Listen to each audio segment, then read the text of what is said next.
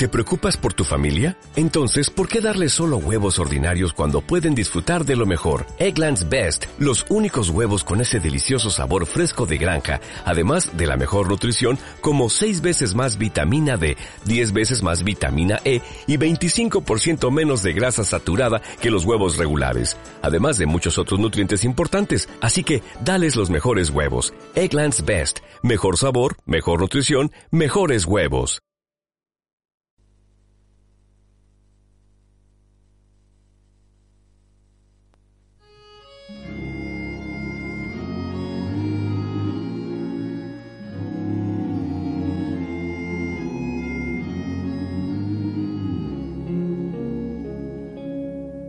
The sun is sinking in the west. The cattle go down to the stream. The redwing settles in the nest. It's time for a cowboy to dream. Purple light in the canyons. That's where I long to be with my three good companions. Just my rifle, pony, and me. Gonna hang my. Buenas tardes, señoras y señores. Bienvenidos a la trinchera de Argo. Eh, otro viernes, que no es viernes, es jueves. Pero bueno, nos escuchen cuando quieran ustedes a través del podcast, de Spotify o de YouTube, si no nos quitan los, los vídeos. Eh, en esta ocasión vamos a tratar un monográfico. Nuestro primer monográfico de la temporada y quizás el único de esta temporada, pero seguro que no será el único del desarrollo del programa o de siguientes temporadas, quiero decir. El tema a, tra- a tratar es Centauros del Desierto, como no podía ser de otra forma. Eh, y para abordar la película del 56 de John Ford, tengo en la mesa acompañándome a los dos habituales, a los dos de siempre, y que mejor que nadie tratarán este, esta, esta ma- maravillosa eh, película. Bienvenido, Pelayo, don Pelayo Puente. Jao. Aborda nunca Director ese- blanco. Ese cicatriz, mejor dicho. Scar. ¿Cómo lo llamáis? ¿Scar o cicatriz? Yo me la tengo que ver en español porque lo tengo tan asimilado y sobre todo me, me extrañaría muchísimo sobre todo que empezaran a decir Ethan bien. Y tengo tan asimilado el Ethan y me suena Ethan. también que tengo que seguir viéndola en inglés. Eh, y también nos acompaña eh, don Andrés Martínez Morán. Bienvenido, Andrés. Howdy. Eh, bueno, lo que os preguntaba, ¿cómo podemos abordar estas, este, este maravilloso filme, este, este mito, este, no sé cómo denominarlo, ¿no? ¿Cómo lo podemos empezar a abordar? Pues una grandísima película y que con el paso del tiempo se ha convertido en uno de los grandísimos mitos y películas de en general, probablemente una de las cinco mejores películas que yo haya visto teniendo, es decir, sintiendo mientras las veo, la he visto muchas veces, que esta película es inmejorable, es una de estas joyas, ¿no? Que, que las ves y por mucho que no puedan acabar no siendo una de tus películas favoritas y demás, te das cuenta de, de, joder, la potencia que tiene esta película. Lo pensaba esta mañana, me la volví a ver anoche por no sé cuántas veces la he visto ya, bueno, no sé. Y, y me lo planteaba, ¿no? Esta, esta mañana, ¿no? Que probablemente Centauros del Desierto ni es ni vaya a ser nunca mi película favorita ni nada que se parezca porque no siento que me esté hablando a mí, ¿no? Es decir, mis películas favoritas son otras, tú conoces algunas a las que yo me siento más vinculado, pero no a un nivel cinematográfico, sino a un nivel más personal, porque me siento más próximo a los temas que tratan, a los personajes, a sus motivaciones, a sus problemas y demás. Sin embargo, Centauros del Desierto es esa especie de, de monumento, ¿no? Que lo ves y dices, joder, esta película es sencillamente inmejorable. Sí, ¿cuántas dices que te las has visto unas cuantas veces? Creo recordar que en el programa Qué grande es el cine, en el monográfico, eh, Miguel, que llevan a Miguel Marías y a Torres Dulce. Y a Ahmed, que a mí verdad, siempre me sobraba. Cierto. Pues lo llevan ahí, yo creo que un poco. Además, era que el programa, recuerdo que estaba constipado, no sé qué. Eh, Siempre Y- habla así, sí, Ahmed. ¿eh? ese- ese- esa La voz que sí. tiene, y a mí, John Ford, Sí. todas estas cosas. Bueno, pues eh, dice eh, este Miguel Marías eh, que vio la película unas 27 veces o algo así. Me parecen pocas para Miguel María. ¿Llegas a ese nivel tú? No, no, porque para empezar no, no tengo tanto tiempo. Pues calcula que Centauros del Desierto me la vería por primera vez hace unos ocho años o algo así. Que, que de hecho yo creo que Centauros del Desierto es de las primeras películas que yo realmente vi eh, gustándome el cine de verdad.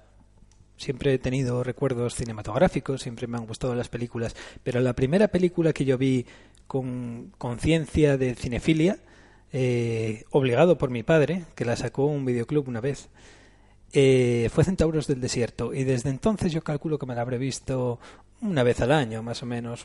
Así que unas ocho o siete veces probablemente. Alguna vez sí que me la he visto dos veces seguidas, o un día y al día siguiente otra vez. Pero bueno, eso, en torno a diez, probablemente menos de diez. ¿Tú, Andrés? Bueno, yo como ya os dije, estoy aquí un poco... eh, no sé cómo decirlo, soy el, estoy, en territorio comanche, al igual que los protagonistas, en el sentido de que yo solo la he visto dos veces. Una era, pues igual estaba en bachiller, así que imaginaos, eh, ocho o siete años, y otra recientemente para recordarla. Y lo cierto es que a mí, eh, para mí, eh, nunca ha sido mi película favorita de John Ford.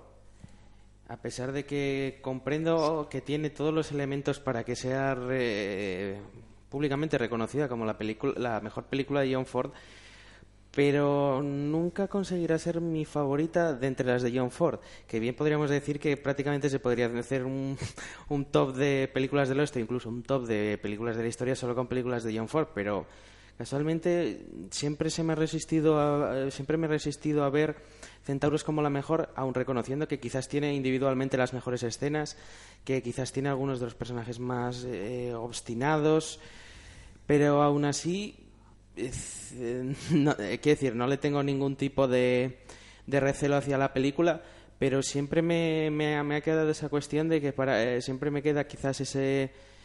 Sí, no voy a decir recelo, pero casi de que es una película que, que deja un poco de lado a El hombre que mató a Liberty Balance. O, Que es tu favorita, entiendo. Efectivamente. O Decía- mismamente Pasión de los Fuertes. Decían en ese, que, eh, justamente mm, Miguel Marías, que mm, en ese programa, que no era la que más, la película que más le gustaba a John Ford, pero que le gustaba tanto como la que más. Sí, no, y además decía, con mucha razón, que es una película y una película, es decir, es un western y dentro de, de la- del cine del oeste, dentro de la propia cinematografía de John Ford, es una película rara o típica. Y, y es normal que Andrés, teniendo en cuenta que su favorita es Liberty Balance, Centauros del Desierto no le guste tanto porque tienen poquísimo que ver. Eh, eh, ni siquiera por el final trágico que comparten, eh, vamos, que comparten los personajes que interpreta John Wayne en ambas, ¿no? Y, y yo personalmente, esto creo que ya lo hablamos alguna vez, pero es que no acabo nunca de, de conectar con el drama de John Wayne en... ¿Cómo se llama su personaje en Liberty Balance? Eh, Tom Donifon. Eso. Nunca acabo de conectar con, con su drama personal eh, debido a la pérdida de la chica, ¿no? En la película, ¿no? La soledad, el oeste que se muere, el, el tío del que ya no se acuerda nadie y era el hombre más popular de su tiempo.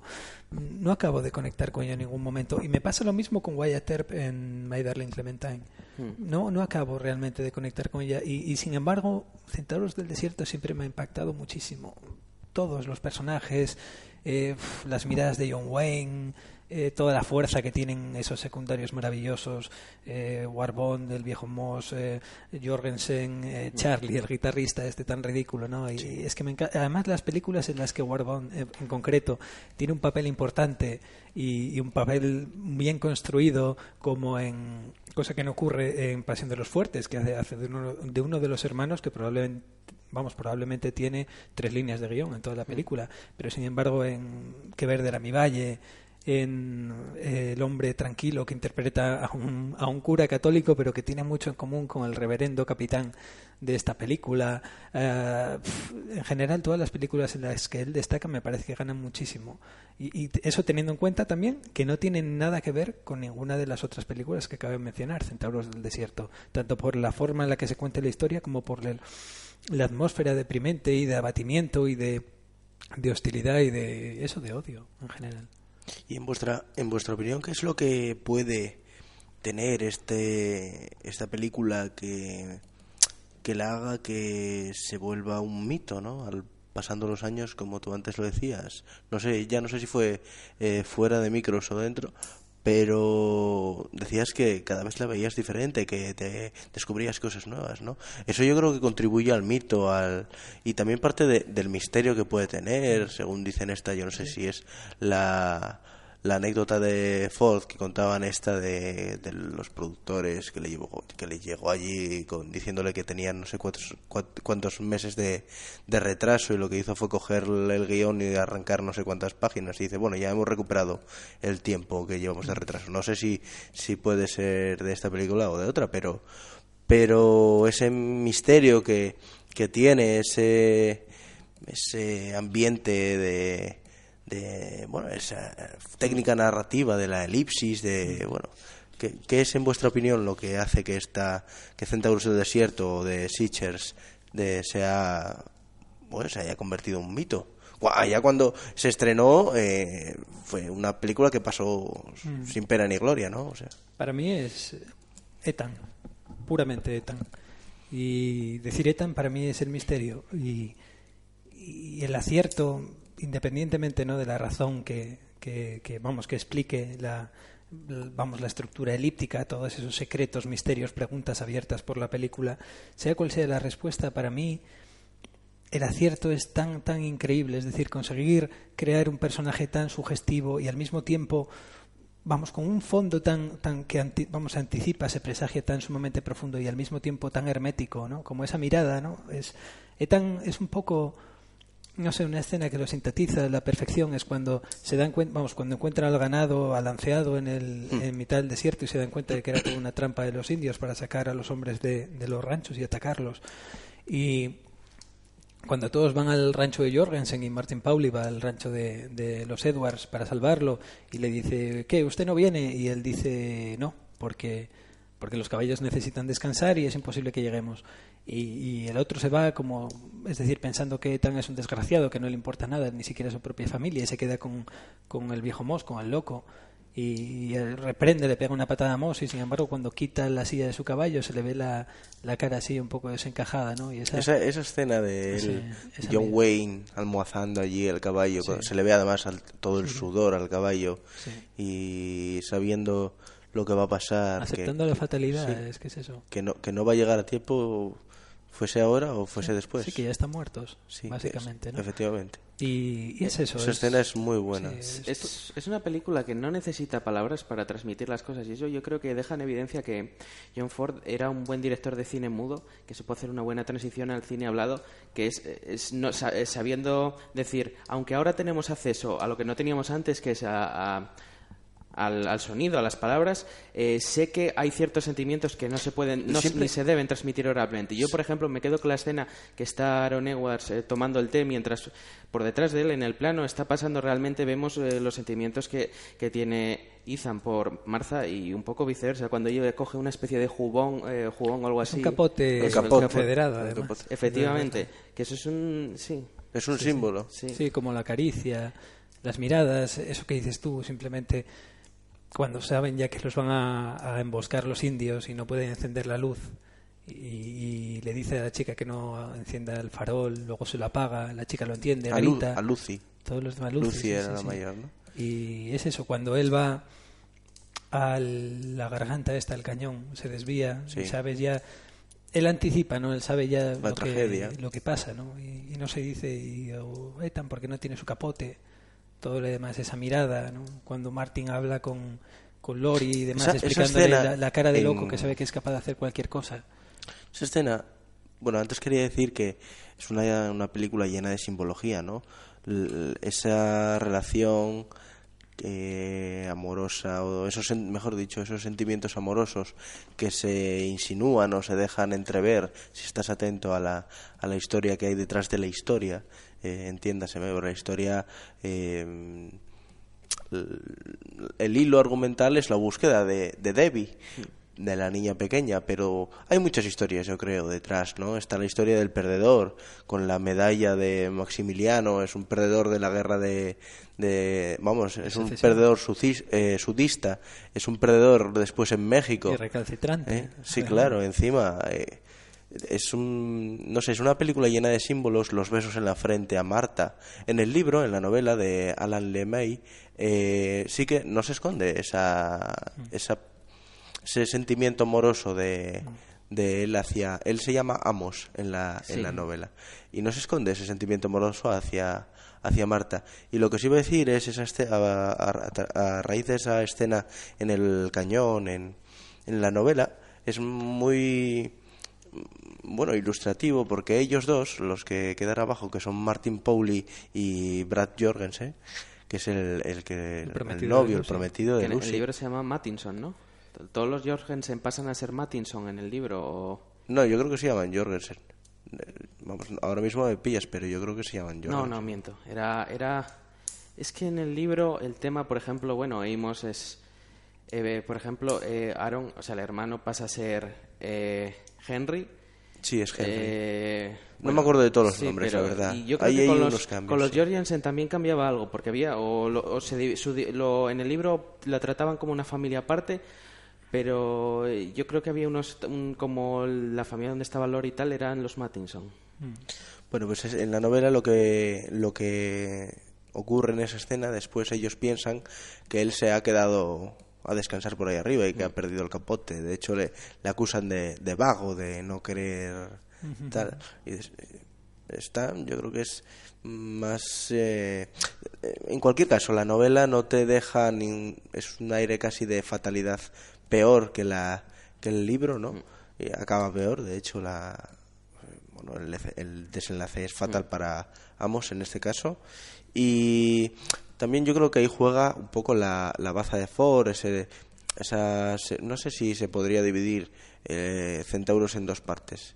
Es una cosa que... Una, Sí, es lo que se suele decir. los 45 primeros minutos sí que es verdad que si te lo explican los primeros quizás 45 50 minutos es hasta que llegan a la nieve no ahí al, al norte Sí. eh, bueno es la búsqueda de Debbie eh, bueno y, y, pff, intempestiva sí la persecución de los de los in- de los de los comanches y después una segunda parte más costumbrista más quizás más eh, graciosa más de. Más de Ford. sí más fordiana Más ¿no? escenas de casa, de Sí, bromas, de, eso es.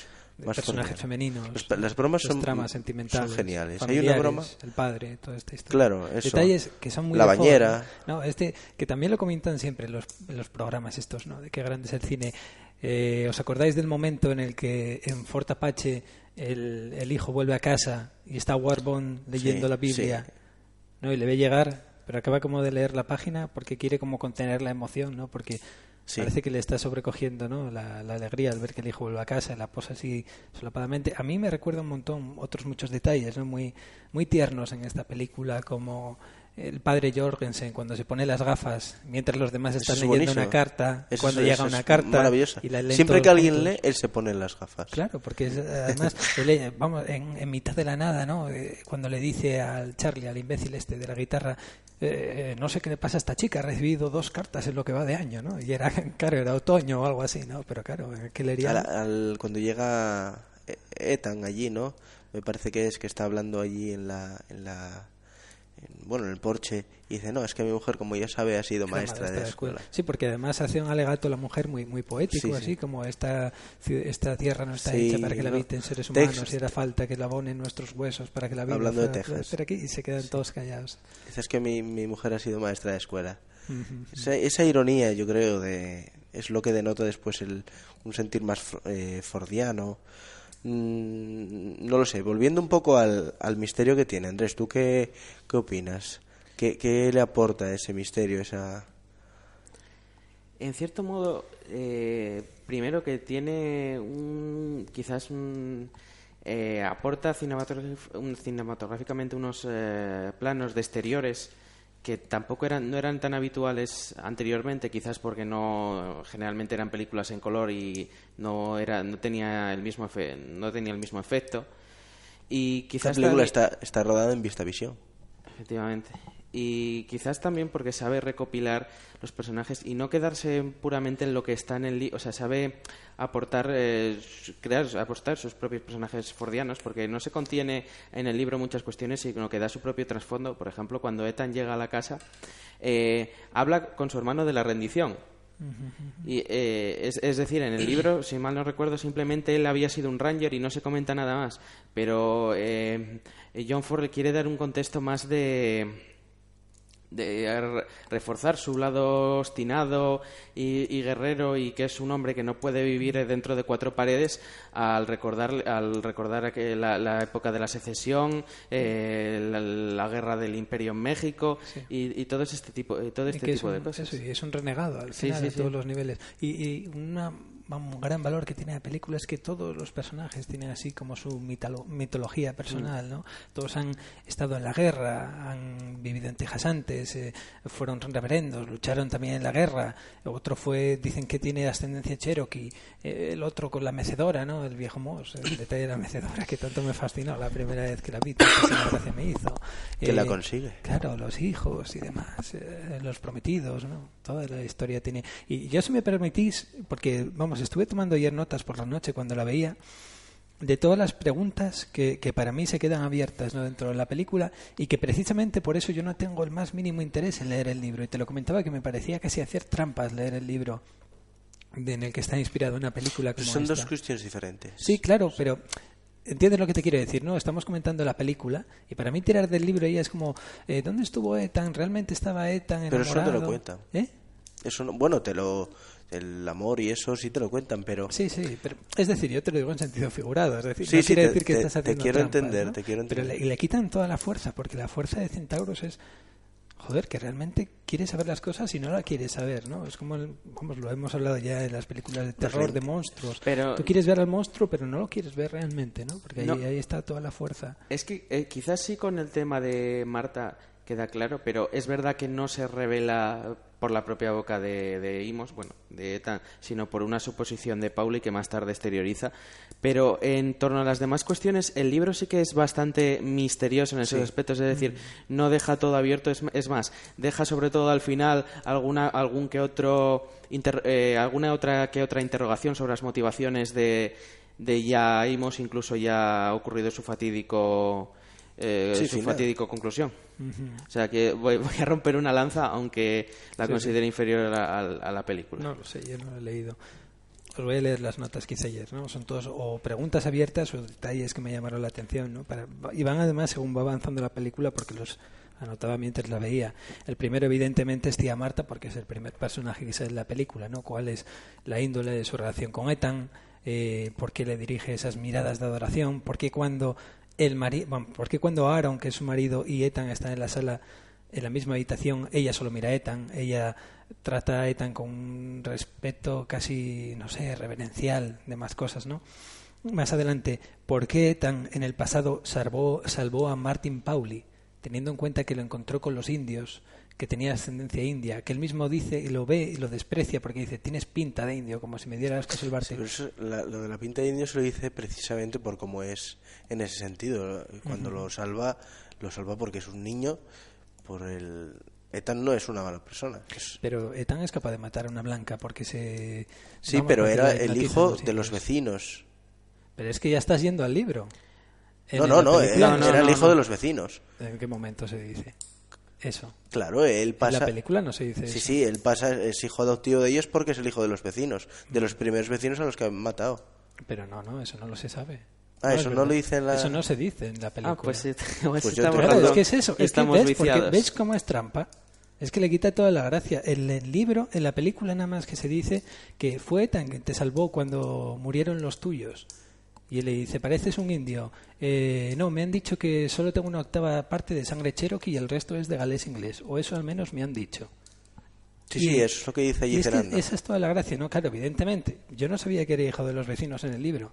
Pero ella le quita muchísima parte de la gracia a ese personaje. Porque yo, en la lectura que hago de la película, es posible que Martin fuera hijo de Ethan, pero que no se sepa. Y ahora déjame que te siga explicando por qué. Luego un detalle que me llamó la, aten- vamos, la, atención a continuación, que Ed- Marty se despide de la tía Marta exactamente igual que como el tío Ethan, con un beso en la frente. Cosa que solo hace Ethan dos veces y él. Nadie más lo hace, nadie más toca a la tía Marta en toda la película. Y me llamó mucho la atención, porque además son escenas que, vamos, se reproducen casi seguidas. Evidentemente, donde ha estado los últimos tres años Ethan. No fue la rendición, no se sabe dónde estuvo y sin embargo vuelve exactamente igual que cuando estaba en la guerra, con su uniforme de soldado confederado. ¿Por qué Ethan no se fue de Texas antes de la guerra? ¿no? Porque se lo preguntaron, Ethan, eh, eh, Marta se empeña en que me quede aquí, ¿no? porque esta tierra en realidad deberíamos abandonarla, nuestros vecinos se han ido, pero Marta jamás me dejaría abandonar esta tierra. Ethan, ¿tú por qué no te fuiste? Y Ethan le arroja las monedas, ¿qué te crees? Que voy a estar aquí sin pagar y le da el dinero. Sí. Pero no aclara por qué no se fue. Porque tal vez porque quería estar cerca de tía Marta, igual que tía Marta es la única que lo acoge, aparte de los niños, evidentemente, calurosamente cuando llega a casa. ¿De dónde sale el dinero yankee de tan teniendo en cuenta que es un confederado y redentor? ¿Dónde estuvo? Estuvo Hombre, de se, salteador, se de entiende. Eso no lo dice en la novela. Se entiende. Bueno, es que la sale. novela Pero es que no directamente se no es entiende. confederado. En el libro no se entiende nada. Es de- perdón, en, en la película no se entiende nada. Eso te claro. Esa Contribuye al misterio, pero esa respuesta es clara. Él era un bandido, para mí. Pero es que no se sabe. No, no sé si Y es desde que luego, es para pero ti, es que, ¿entiendes? claro. Pero eh, por eso la gracia de volver a verla una y otra vez, ¿no? Porque si nunca lo sabes, ¿no? ¿Cuál es la procedencia del dinero yankee de Ethan? No te vi en la rendición que le dice el, el Sí. capitán reverendo Clayton, ¿no? Porque Ethan no está en la rendición. ¿Dónde estuvo después? Todo eso nos conecta, sigue siendo, ¿no? Un hombre solo puede jugar, jurar una vez. La funda del, del rifle de Ethan, Sí. que es claramente india. Y Esa, esa, esa Eso es funda muy le, le vi una utilidad, fíjate. Una de las veces que lo vi. Cuando se cuando, la quita, sí. eh, no, no, eh, le da utilidad. Porque él va. O sea, la utiliza para golpear el caballo y como, ¿cómo se llama? Sí, sí. Azu- azuzar o cómo se llama Sí, eso. espolear al caballo. Espolear al caballo. La utiliza para eso. Claro, la O utiliza sea, para eso, pero... No sé de dónde viene, pero es. Pero tiene, Mm. evidentemente, vamos, un aspecto claramente indio. Sí, sí, sí, el aspecto lo tiene, Exactamente, desde ¿no? Y sin embargo, Ethan, que odia a los indios, ¿no? Y todo eso nos lleva a lo siguiente. ¿Cómo puede ser que Ethan, odiando tanto a los indios, despreciándolos tanto, sepa tantísimo de ellos?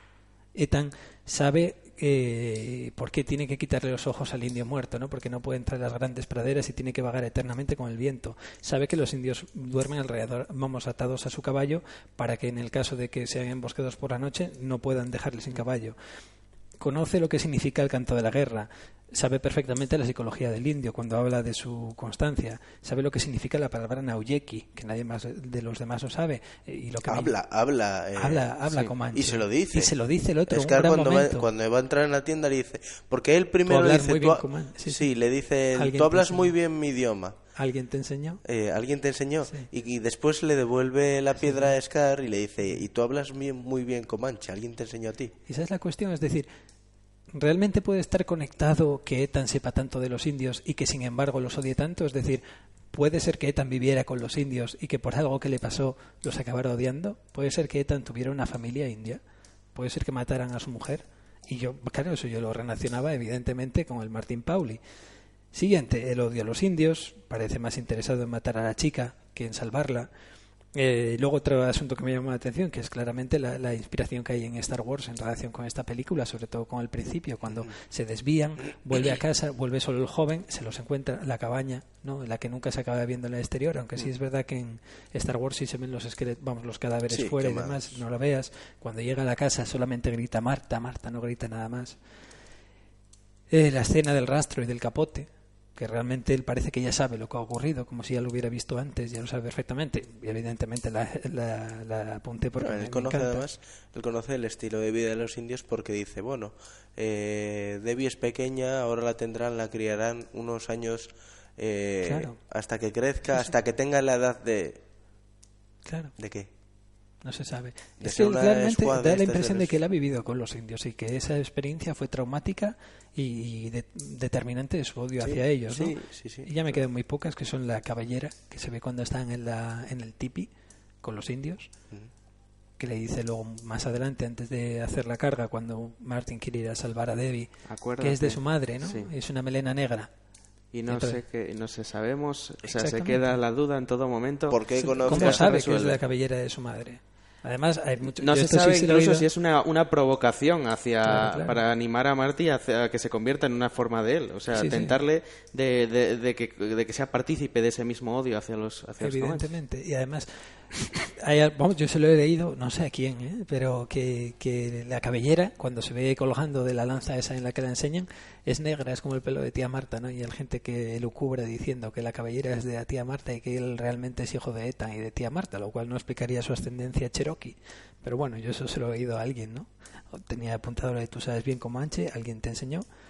Eh, y el detalle último que te lo decía justo antes de empezar este programa, que es que yo nunca me había fijado hasta ayer que Ethan, cuando se encuentra el cadáver de cicatriz, que lo ha disparado Martin antes de salir corriendo con Debbie, le corta la cabellera y luego sale con, con el, vamos, con el cuero cabelludo ensangrentado en la mano cuando se le encaballó.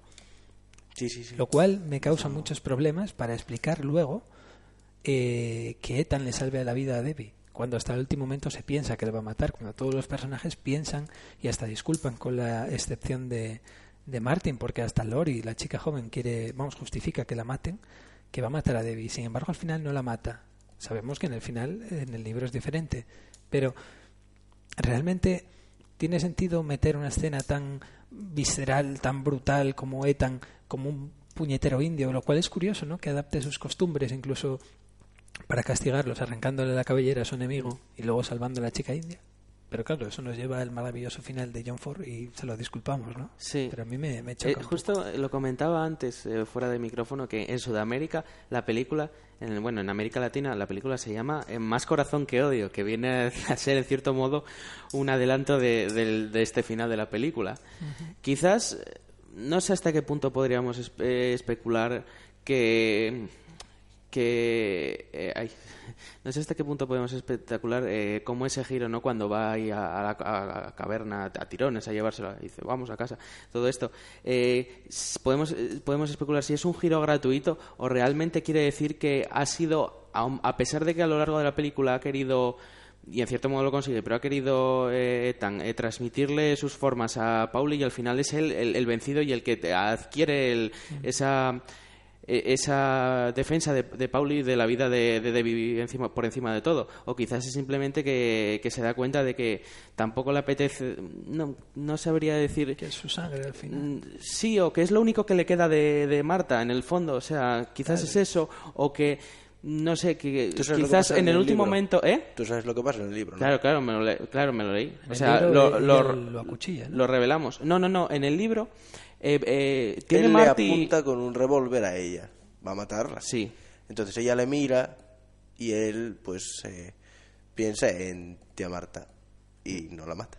Por eso no la mata en el libro. Pero ella lo mata a él, ¿no? Bueno, eso eh, quiero decir. eh, la No, cuestión, por, la cuestión por la que no lo mata o, o si lo mata es Sí. por eso. Si esa es la razón, en la película no se entrevé eso. Porque Marta ya queda muy lejana. Ethan. No, no, no se atreve. Es que es eso, es que Ethan no tiene ningún gesto positivo en toda la película. En toda la película desde que, desde que sale del rancho de los Edwards, que solo tiene un par de detalles positivos con Marta y con los niños. Incluso el único gesto relativamente moderado, aparte de las burlas que hace de Martin de llamando esposa, señora Pauli, sí. señora Pauli, por aquí, por que eso tiene muchísima gracia, por cierto. Ese es muy bueno. Pero los, los- es- es el único gesto positivo se pervierte en la película convirtiéndolo en un hecho muy negativo, que es cuando le lee, vamos, cuando le lee, cuando le pasa el testamento hológrafo este a Martin, diciéndole que le, que le deja todos sus bienes, y eso dejando claro que para él su, su sobrina está muerta, y si la puede matar, la matará. Así que a mí me... Yo no pienso en tía Marta cuando salva a la niña. Yo pienso que al final sí, salva a la niña porque, bueno, porque se quería escoger ese final. Pero no, no me convence, es decir, no, no lo encuentro verosímil dentro de la película. Pero bueno. Ah, Yo no, es que el final es tan bueno que, que al final lo pasas por alto. Por lo menos yo. Sí, eh, el final es un final maravilloso. Y ya el, la escena final del cierre de puerta es una forma, además eh, fue improvisada por John Ford, no estaba, no estaba planificada en el guion. Abrir, o sea, con ese con esa escena con tía Marta recibiéndolo, será Ethan, será Ethan, ¿no? A través del marco de la puerta, que los marcos son muy importantes en la esta- mano así, en esta contra- para quitarse el sol, Que no está. que no, Que no viene por ahí el sol. pero- efectivamente. Es una cuestión ¿no? muy interesante. Pero vamos a seguir comentándola después y vamos a escuchar si tienen ustedes a bien eh, el momento de la banda sonora de Max Steiner cuando llega Ethan, que se llama Ethan's Return.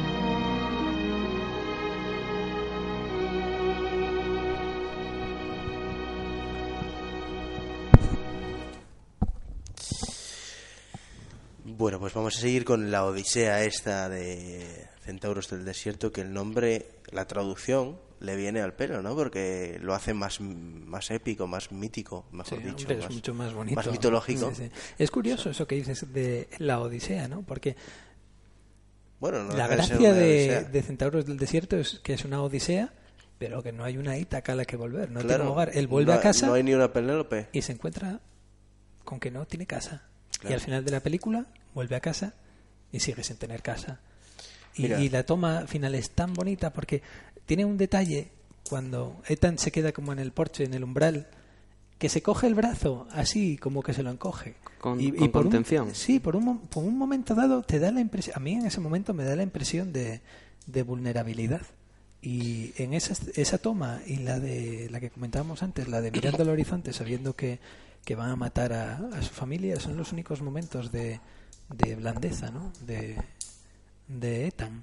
Y Luego voy a cerrar el programa con unas palabras de Torres Dulce en el número de Nickelodeon cuando habla de John Ford y está hablando precisamente de Centauros del Desierto.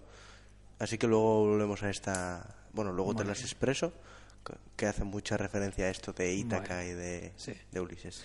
Andrés quería decir algo. Sí, ¿no? sí, adelante, Andrés. No, que esta especie del, del Return of Ethan, yo precisamente no pensé que fuera, que decir, en eh, la pieza es precisamente una variación de una melodía que yo creo que era confederada, que es, eh, que Bonnie, hay muchas Bonnie así. Bonnie Blue Flag. Hay, hay muchas así. Hmm. En este, cuando hace ese, ese homenaje al séptimo de caballería, o mm, me parece que es cuando están en la nieve, que lo ven pasar. Y Sí, pero es cuando luego al es la segunda vez, cuando está matando a los búfalos. Sí. ¿Qué- Que ¿Por qué repente mata? escuchan Claro, la y, y esa, ese es otro de los símbolos. Mata a los búfalos para que los indios se, que, se mueran de Y hambre. un arranque de cólera terrible, ¿no? Porque eh, empieza a disparar, Marty intenta detenerle, pega a Marty, se le acaba la munición, coge el rifle de Marty y sigue y sigue y sigue y no para. Em, quería traer aquí a, a colación uno de las bueno uno de los eh, temas que siempre se debaten y yo que cre- creo que están fuera de debate ¿no? que es el racismo que existe en esta concreta película de John Ford, aunque evidentemente también existen en, en otras tantas. Porque justamente estaba viendo cuando lo había visto el programa este de... ¿Cómo se llama? El, el, el que estaba en... ¿Qué grande este- el cine? Es que nunca me acuerdo el apellido. Juan Miguel Ahmed. A- Ahmed.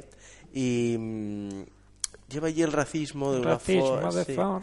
Sí, de una forma yo creo ina- in- inapropiada o, o no lo sé, mal traída.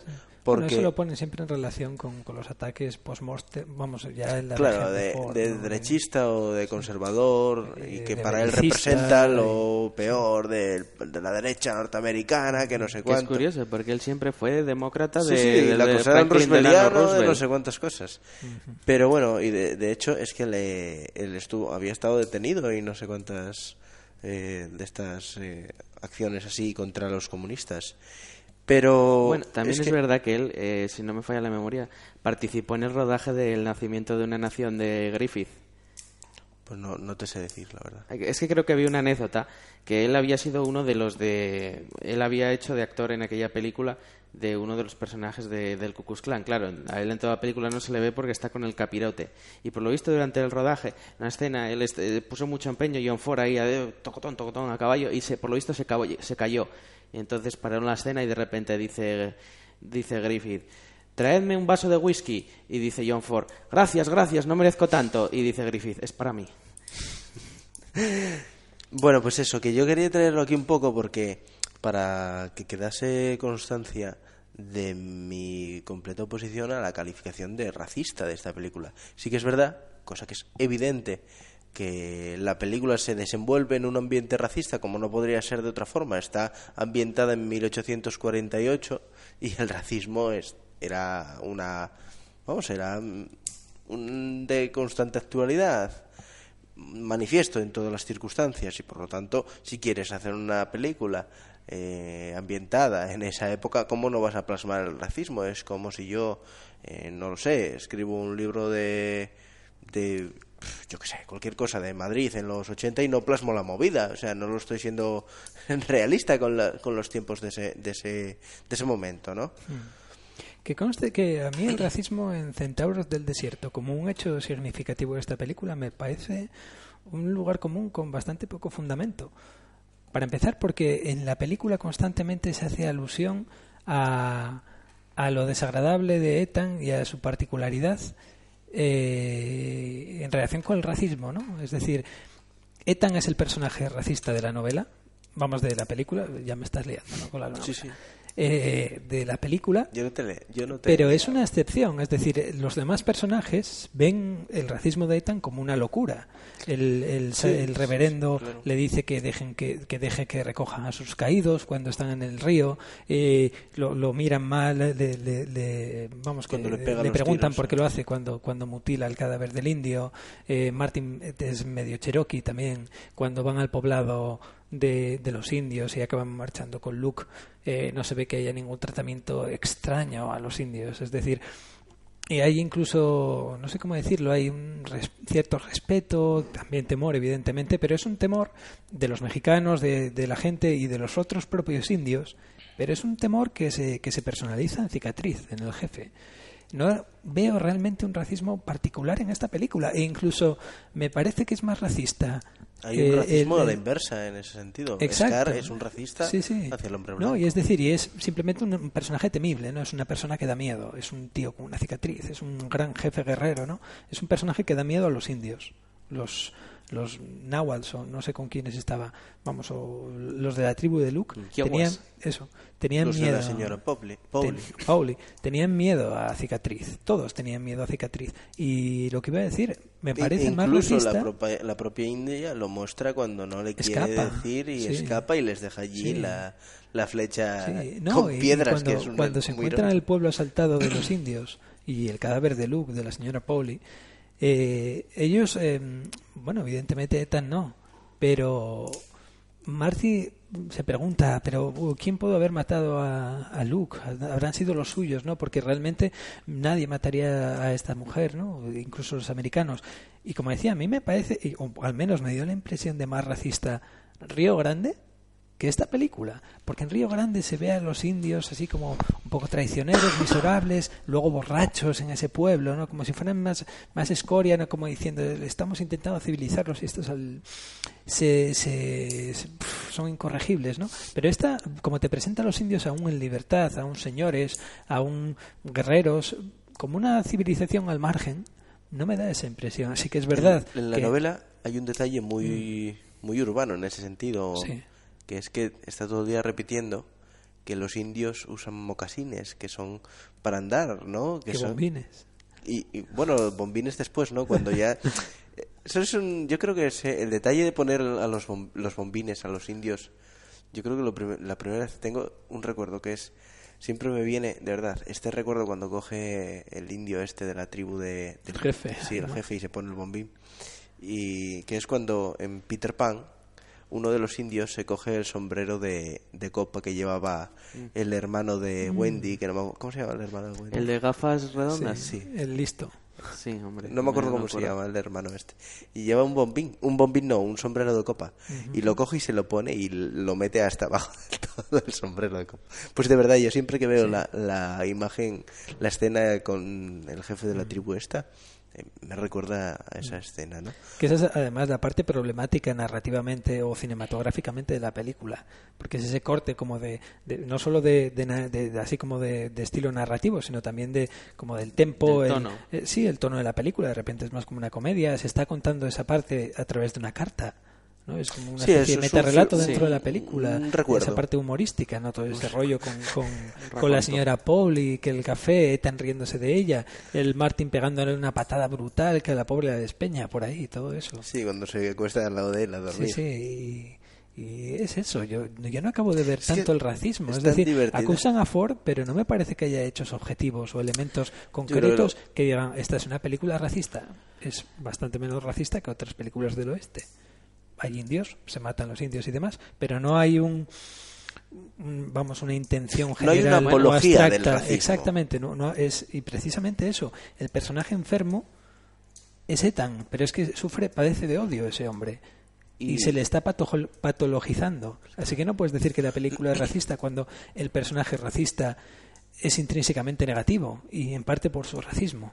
¿No? Además, por ejemplo, uno de los actores em, negros más conocidos de la época fue Woody Strode y fue uno de los actores fetiches de de fetiches de, de John Ford apareciendo en, las, de la- en las tres de la en una no me acuerdo en cuál en la de caballería en el hombre que mató a Liberty Balance y, y además hay que tener en cuenta que históricamente eh, la novela está muy bien documentada al respecto, pero iba a decir, históricamente los indios no son los gran perdedores del racismo de Estados Unidos. Obviamente no voy a decir que fueron unos privilegiados, pero quiero decir, en comparación con la población negra, eh, es verdad que los indios sí fueron expulsados de sus tierras y todo esto, Y pero hist- histo- eh, exterminados, pero históricamente Pero no siempre los hubo grandes Pero no fue por racismo. cier- sino por cierta idea eh, entre los presidentes americanos, sobre todo Jefferson, de que eran una cultura civilizable, mientras los negros lo que había que hacer era, si no los esclavizamos, mandarlos de una patada de vuelta a Liberia.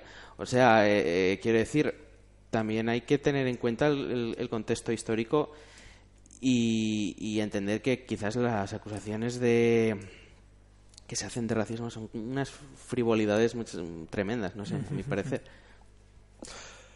Vamos a escuchar, antes de seguir, una segunda canción que no tiene que ver con la, con la película, que es de... se llama eh, Gentleman Soldier.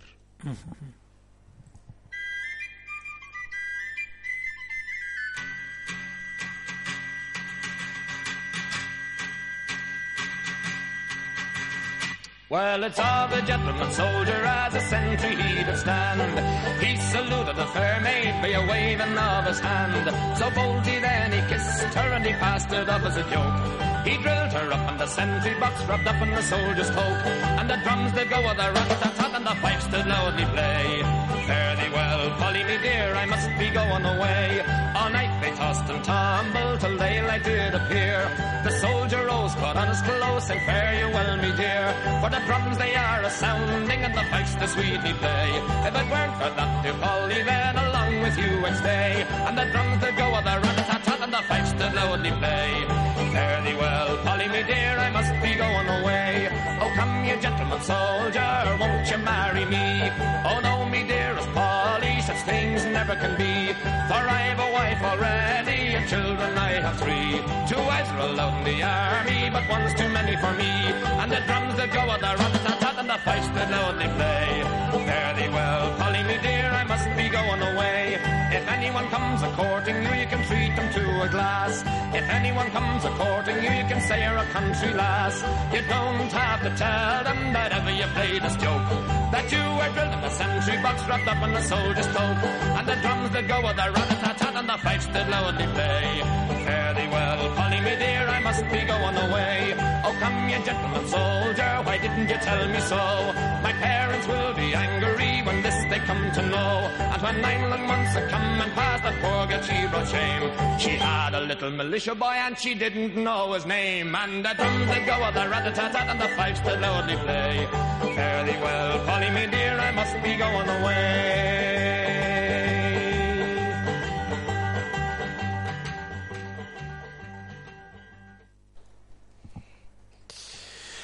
Bueno, queríamos ahora, si, si os parece bien, os propongo eh, tratar un poco la relación, brevemente, la relación entre que se da en la, en la película de entre Martin y, y Ethan, ¿no? Ya le hemos tocado tangencialmente con el tema de que él lo, lo salvó, lo recuperó, lo, lo recogió, pero a mí hay una cuestión que me parece muy interesante que es que yo creo que, bueno, yo creo, no lo trata como un hijo, es decir, puede parecer al principio que se va con él, que va a aprender, que aprende, que va a, a ser mimado por Ethan, que, o cuidado por Ethan, que no lo es en absoluto, es No es un más, mentor, ¿no? es no es buen mentor, efectivamente. Y, y no intenta serlo en ningún momento.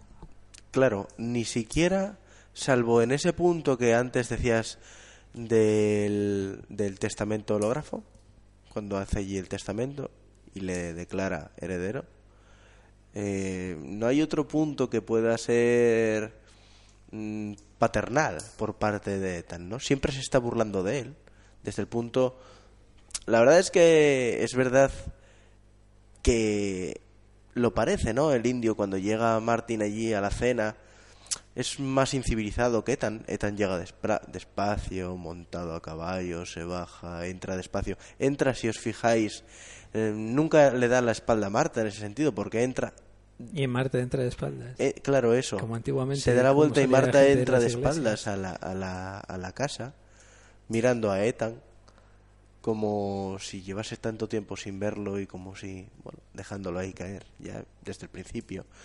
Martin entra descabalgando del caballo de una forma abrupta, como hacen ¿no? los indios. Lleva la camisa hasta arriba abrochada, parece tan moreno, tan. Bueno, esa- esas diferencias que existen entre, entre Ethan y Martin.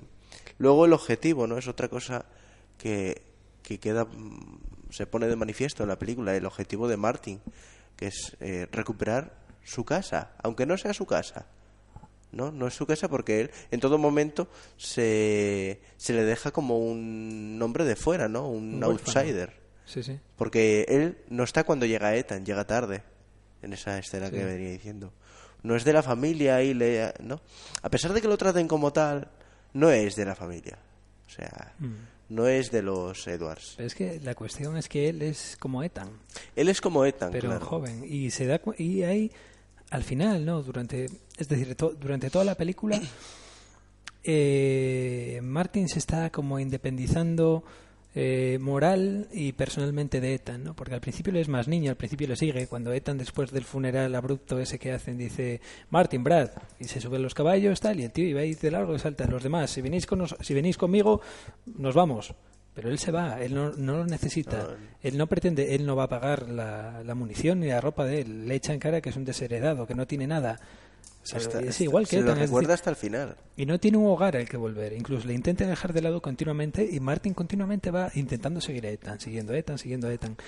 Y, y al final, ¿no? Cuando se revela él y decide ir al poblado para intentar salvarla, aunque Ethan le diga que no, que es una tontería, se independiza completamente de él, ¿no? Y ellos en el fondo son exactamente iguales, pero con la diferencia es que Martin es un renegado que tiene una familia porque porque quiere tenerla. Y Ethan podría tener, y y no, y a los Jorgensen y demás, tiene un hogar al que volver Pero Ethan también lo tiene en el fondo. Pero es, es Ethan, son los demonios que tiene dentro los que le convierten en quien es. Porque él, si quisiera, podría también tener una familia. Podría estar con los Edwards, tendría su sobrina, tenía sus tierras y demás.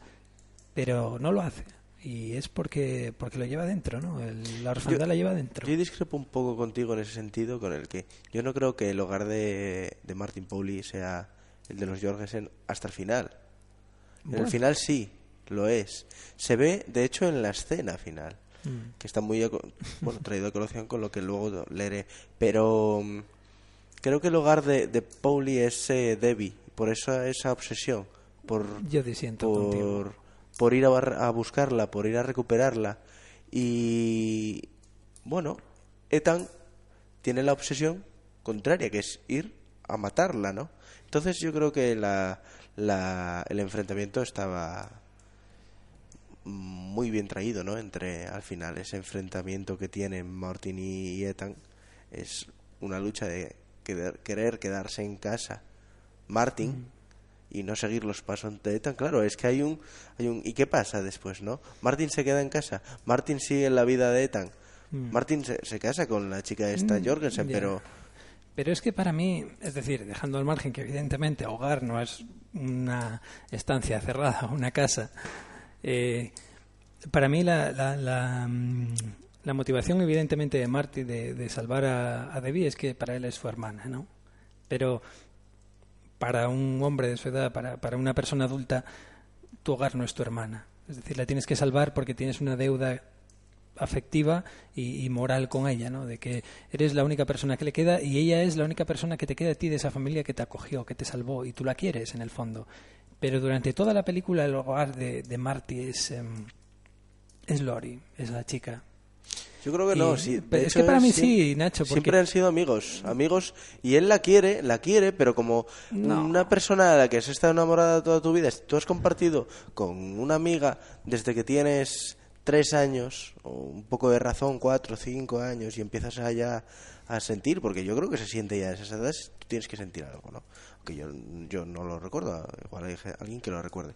Pero no sé, es el cariño que puedes tener y que te vas enamorando de esa persona sin darte cuenta. Sí, pero no, yo creo que su casa es Debbie. De hecho, ahí sí que te voy a traer a la novela, no dice nada al respecto. Pero sí que la novela complementa mucho esto, ¿no? Bueno, es que la Porque- novela, Lori se acaba casando con, con Charlie McCorry.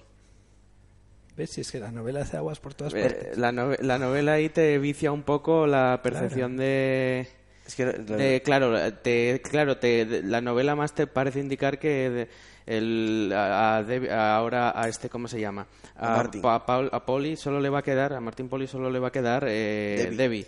Pero en la película no funciona así. Es que tú estás muy viciado por la novela, tengo que decir, porque tú piensas solamente en, la- en las imágenes, ¿no? En lo que te está contando John Ford, cuando al final, sobre todo, el que salva finalmente a Debbie es Ethan, es decir, el que se redime con Debbie es Ethan. ¿eh? Martin no tenía ninguna necesidad de hacerlo, pero cuando entran, no, no- cuando entra, pero es- cuando entran, cuando entra en casa, la que acoge, la que Ethan planta a Debbie y Debbie entra con los Jorgensen, con Sí, la sí, mujer, sí. la que dice que para ella era como si fuera una hija suya, la que espera, la que va a buscar a, a, a Martin Es Lori, él sé. entra con ella Y hay que mano, pensar en el futuro, es decir, ¿qué se supone que va a pasar en el futuro?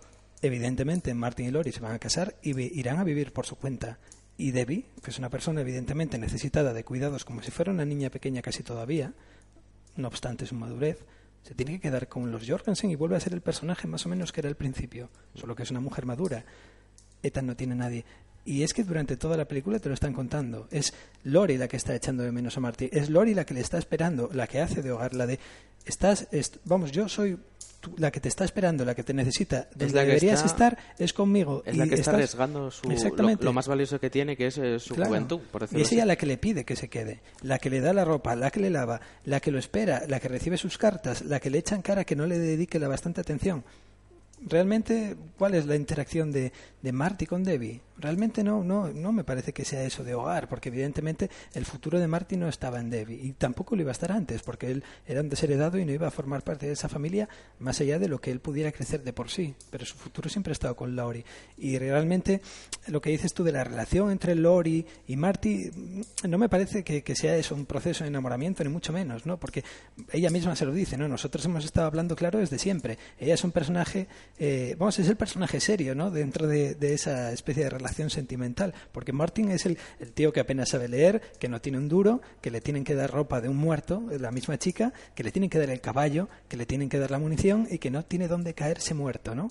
Y ese no sabe escribir, no sabe expresarse, no, no entiende que está comprando a una mujer, que se está yendo para otro sitio, solo le queda su moral al mismo tiempo. Pero es ella la que, la que hace de madre y también de esposa, ¿no? Porque ella misma cuando le recoge la ropa y sal, no sé cómo los hombres os podéis avergonzar delante de una mujer, porque nosotras Sí. os lavamos y la ropa y demás y os lavamos a vosotros cuando eres, sois pequeños, ¿no? Ella es, es decir, ellos en el fondo para ella es como si ya tuvieran asimilado que ya se van a casar de un momento a otro y es el otro Pero precisamente por la Claro. relación que el desde pequeños. No, pero porque es el otro idiota que no se da cuenta y él mismo dice que al final pensaba que no hacía falta, ¿no? Porque siempre lo había Sí, tenido sí, sí. asimilado, ¿no? Pero yo no veo ahí realmente un crecimiento, es decir, es una cosa que simplemente se está posponiendo y ese es el drama o, o el conflicto para la propia Lori, que se tiene que casar con un tío al que detesta porque su drama sería quedarse soltera. Ella, yo- ella no quiere ser una solterona, ella está enamorada de Marty, pero al final lo único que le queda es casarse. Y ella no quiere casarse con otro, pero tiene que hacerlo, y al final no lo hace. Pues esto no ha sido más que una ejemplificación de lo que supone Centauros del Desierto, ¿no? Que es Claro. la variedad de interpretaciones, la variedad de... o la- la- el misterio, ¿no? Que tiene la película y yo creo que por... no queda más que hablar en este sentido. No sé si vosotros tenéis mucho que decir. Hombre, habría mucho que hablar. Pero creo que quedaría bastante redundante. Y para animar al oyente a ver la película, creo que es bastante sufi- bueno, es suficiente. Incluso con las primeras con los primeros 15 minutos y la emoción con la que hablamos. Esto falla, ¿no? Si alguien que no ha visto la película nos intenta o, o quiere escuchar, ¿no? Porque yo al principio tenía, estaba pensando, digo yo, ¿cómo quiero empezar a hablar de esta película? Y estaba pensando como diciendo, bueno, ahora después de que Nacho haga la presentación, vemos la peli y luego ya hablamos Claro. de ella, ¿no? Es lo que falta. Es que antes, me lo dijo tu padre el Es que pida día. gritos verla ahora. Eh, eh, tenemos proyector, creo. Así que eh, el otro día me dijo tu padre que hubo una temporada en la que se retransmitían las películas por la radio. Podemos hacerlo un día y retransmitir la película por la radio. E Incluso el disco de o mejor, Bob Dylan, porque inter- no... interpretarla nosotros mismos. Bueno, ese sería aún más auténtico, ¿no? Yo no, vosotros en clase no leíais eh, cuando leíais teatro, no os ponían a cada uno un personaje. Sí, pero eso siempre, no sé, salía mal y lo hicimos Sí, muy poco, al menos en mi clase. Pues lo hacemos un poco aquí, ¿no? Entonces, bueno, yo no sé si queréis aportar algo más o Yo estoy esperando por la cita de Sí, la que cita. anunciabas antes. la cita. sí, sí, adelante, adelante. La cita, vale. Pues eh, por hacer la presentación a lo que va a sonar como sintonía de cierre de este programa es eh, la sintonía de apertura y la- el tema principal de, de Centauros del Desierto y lo pasamos a escuchar cuando termine la, la cita de Eduardo Torres Dulce, como decía antes, en el eh, artículo que dedica a Centauros del Desierto en, la- en el número de Nickelodeon, que no me acuerdo cuál es, la verdad y que el otro día eh, conseguí, dedicado a, John Ford, ¿no? Y dice, em, bueno, todo gira en torno a puertas, ¿no? Dice, la puerta se cierra, aunque Ethan Edwards, ese Ulises Tejano que regresa a Ítaca, nunca se quedará allí, porque ni Martin es Telémaco, ni existe ni, se le, ni le espera Penélope enterrada con sus sueños más románticos, más vitales en el, en el cementerio familiar de los Edwards, que yace al lado de una construcción de adobe quemada y destruida por unos hombres tan vengativos y legendarios como Ethan Edwards.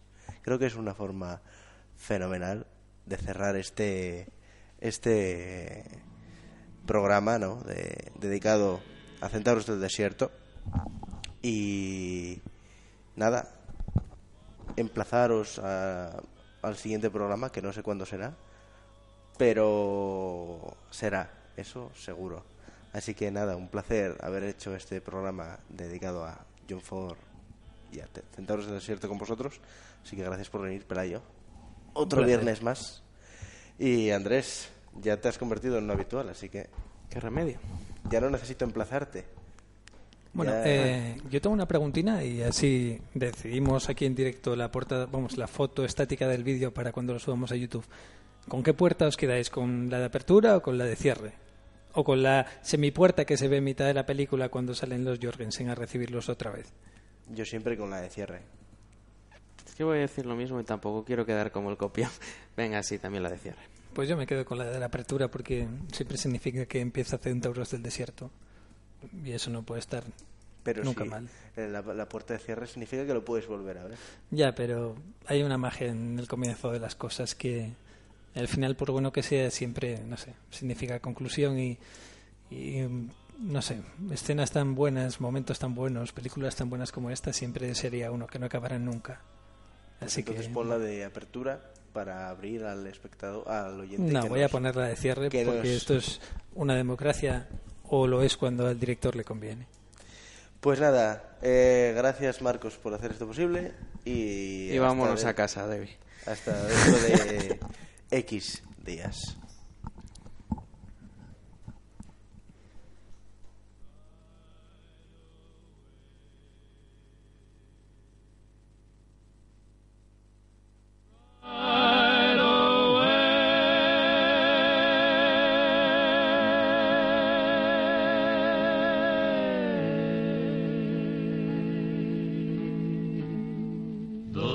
Snow